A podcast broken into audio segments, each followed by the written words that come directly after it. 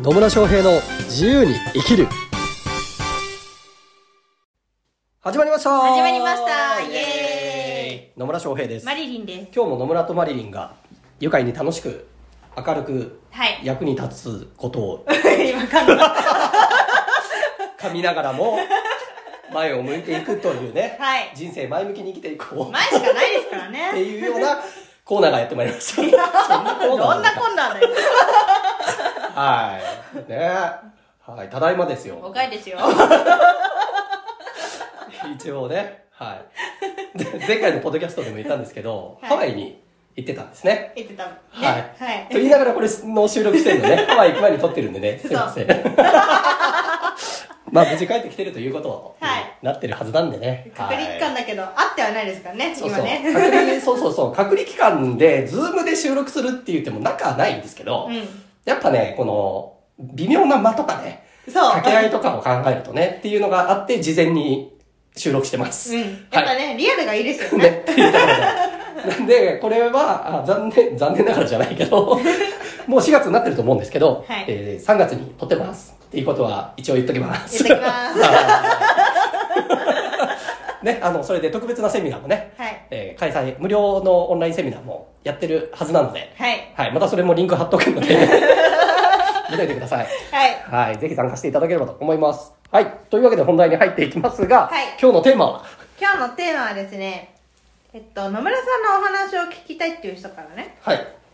メールが来てまして、ほい。個人でコンサルを始めて売上2000万円達成までのロードマップのお話が聞けたら嬉しいですっていうねあのお話を聞きたいっていう方がねいらっしゃるのでぜひねそのお話を聞けたらなと思いますなるほどですね。ありがとうございます。そういうね、質問とかいただけるとね、いい。いいですね そうそう、本当いいですよ。そうね。個人で、え、コンサルとして起業して2000万達成するまでのロロードマップロードマップ。ロードマップ こう言ってみたいな 頭良さそうな質問ですね。うんほんとね。まあ2000万ね。そうね。まあ大体、個人で起業するっていうと、うん最初になんか、なんとなくみんな目指すのって1000万ぐらいじゃないですか。そうですねこれね、ななんでみんな1000万なんだろうなって思うんだけどね。まあでも一つの目安にはなりますよね。月100万とか、ね、うんと、年間で1000万とかになると、まあ起業して、独立起業して1000万やると、こう、なんとなく、まあ、成功してるかなみたいなイメージになりますよね。なりますね はいまあね、会社員の方でも1000万とかはね、稼がれる方いると思うんだけど、うん個人で1000万稼いでいると、まあ、ちなみに、あの、可処分所得で言うとだいぶ変わるからね。まあ税金のね、ところとかで、えー考えると、おそうそう、普通にね、会社員で1000万の給料もらってる人よりは、1000万個人事業主でやってる人の方が、使えるお金は多いですと。そうですねいうところはあるんですけど、まあ、それは余談なんですが、で、まあ、1000万ぐらいを目指すのと、2000万目指すのだと、うん同じっちゃ同じなんですけど、違うっちゃ違うんですよね。うん、うん。えっと、ぶうんとね、これ明確にはっきりと言えるわけじゃないんですけど、うん正直私ね、年収1000万は、ちゃんとやれ、ちゃんとやればっていうかな、やるべきことをやってれば、ほぼ誰でも達成できると思ってます。なるほどは年収1000万はね。いうん。まあ、うん、そのためにはすごくこう行動量が必要だっていうところもあるんだけど、うんしっかり行動さえしていれば、年収1000万っていうのは、そんなにね、あの、ハードル高くないですよ。実際私のクライアントさんも年収1000万とか、まあ、にうん1年目で超える人もいれば、2年目、3年目にかかるっていう人もいますけど、でも別に普通にね、1000万超えの人なんてバンバンいるし、うんうんなので、1000万ぐらいは全然いけますと。でも、じゃあ2000万になるとどうなるかっていう話なんですけど、ううんん、と、まあ一番ね、考えなきゃいけないのは何かっていうと、自分の時間感覚ですね。なるほど、うんはいはいはいそうそうそう。時間って有限じゃないですか。有限ですね残念ながら人間ね、誰もが24時間しか持ってないんですよ。そうなんですよね私だけ30時間とかっていう人がいるんだったら、会ってみたいけどねね、お金払ったらなんか時間が増えるとかっていうのがあるんだったらいいんだけど、そういうことがなくて時間の上限っていうのが決まってるから、必ずこう自分の時間単価を上げておくっていうのは必要になってくるんですよね。うんうんうん。なので、まあちょっと2000万までのロードマップ、この道を行けばいいっていうところ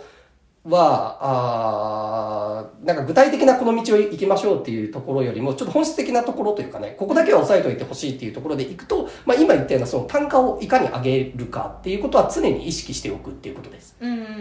うん。で、もちろん最初からすごいこう自分の時間単価を、えっと、10万とかで高く設定する、できるかっていうとそうじゃない場合もあると思います。そうですねうん。なんだけど、そこはこう自分自身の価値を高めていく。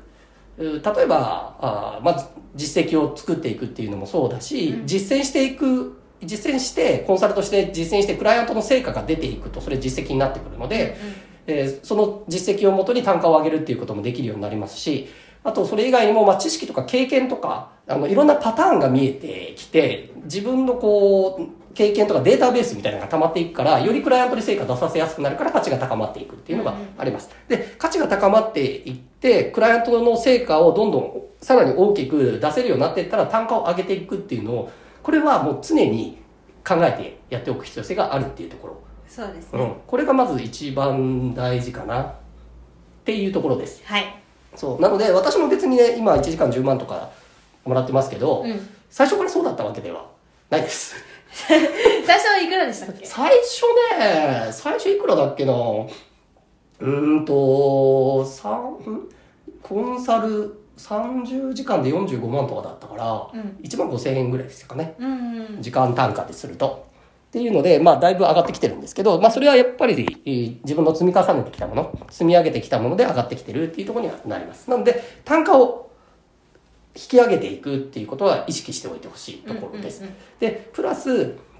あと大事になっていくのは、とはいえ、まあ、単価上がっても、買ってくれる人少なかったら、しょうがないじゃないですか。そうですねっていうことなので、いかに、その、制約数を増やしていくかっていうことももちろん大切になるんですけど、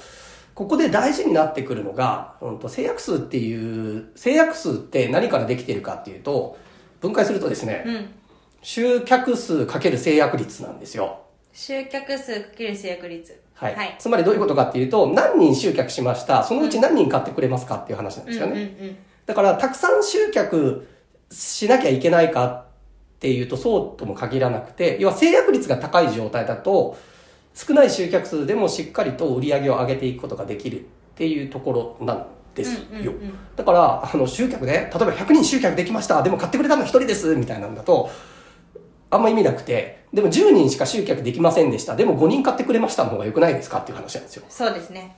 ですよね。うん。そっちの方がいいです。そっちの方がいいでしょ、うん。そう、なんでかっていうと、集客するのってね、やっぱね、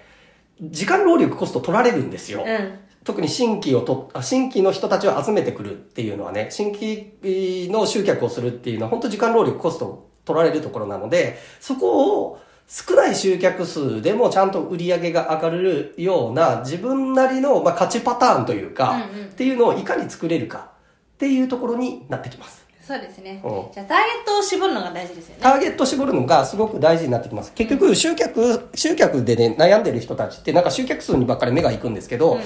あの、自分のターゲットにならない人まで、なんか無理やり集めてる人って結構多いんですよ。ね。多いですそうね。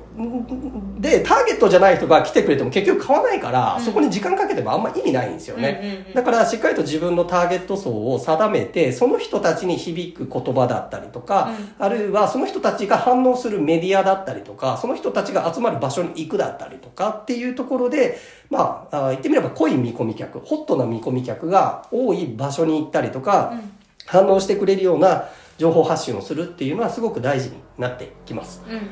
で、さらに言うと、で、そうやって興味持ってくれた人たちが、ちゃんと自分のその、ね、単価を上げろっていう話をしたと思うんですけど、その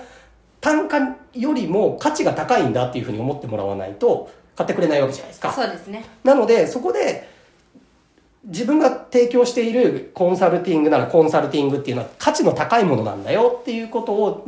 認識してもらわないといけないわけですよ。うん納得してもらう必要性があるから、そのためにはやっぱり関係性を築いていかないといけないし、あ、この人だったら信頼できるとか、あ、この人にサポートし、まあ、コンサルティングしてもらえれば自分が達成したいゴールが達成できるんだなっていうふうに思ってもらうために、まあ、情報発信したりとか、まあ、私の場合の、価値パターンで言うとセミナーっていうのをね、うんおすすめはしているんですけど、セミナーとかでちゃんと価値を届けて、で、関係性を築いて、あ、この人の人間性も含めて、この人から学びたいとか、この人と一緒にやりたいっていうふうに思ってもらえるっていうことが大事になってきます。はい。なので、まとめるとですね、まあ、まず単価を上げましょうっていうこと。うん単価が安いままだと、例えば1時間1万円とかでやってたとしたらですよ、あの、年収2000万だと、まあまあ、月ね、180万、175万とかか。100うんその時間ずっとコンサルしなきゃいけないから。そもそも無理じゃんみたいになるじゃないですか。無理無ね、営業活動とかもしなきゃいけないんだから、うんっていうところからいくと、やっぱりちゃんと単価を上げましょうっていうところ、そのためには価値を高めていきましょうっていうところが、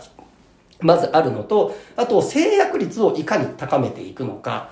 っていうところ。で、その制約率を高めるためには、濃い見込み客、要はターゲット層を明確にして、その人たちに響いて興味持ってもらうっていう仕組みが必要だし、その人たちとの関係性を築くための何かしらのプロセスを作っていく必要性があるよっていうことになります。はい。ね。なので、まあ、ね、単価を上げる、ターゲットを絞って、その人たちに興味持ってもらう、うんそしてその人たちとの関係性を築いていくっていう、この自分なりのパターンをね、ぜひ、見つけていっていただければと。もうパターンできてるけどね。そう。あでもね、これあくまでも私の場合はなのでね、うん私の場合は本当にセミナーに来てくれたら、もうあの野村さんから習いたいってなるから、そうですっていね。うパターンができてるから、私の場合は本当セミナーっていうのがすごく強い。し、まあ私のクライアントさんにもお勧めしてる方法ではあるので、はいまあね、そのセミナーを使うっていうのもすごくいい手、いい方法だと思いますので、うんまあいずれにしろ本当ね、あの、関係性です。クライアントさんに信頼されて、あ、この人にお願いしたいと思ってもらえるための、あの、集客の仕方もそうだし、興味持ってもらった後の関係性を構築するためのプロセスっていうのを作っていく。で、単価が高かったとしてもしっかり買ってもらえるっていう、そういう仕組みを作っていくっていうのが、まあ、年収2000万を狙うためには必要になってきます。まあ、はい2000万に限らずね、まあ、1000万の時であったとしても同じように言えるので、まあ、ぜひそのあたりをね、考えてビジネス構築していっていただければと思います。はい。はい。というわけで、今日も最後までお聞きいただきありがとうございます。ありがとうございます。またね、疑問とか質問ありましたら、ぜひコメントとかメッセージいただければと思いますので。はいはい。というわけで、また次回お会いしましょう。さよなら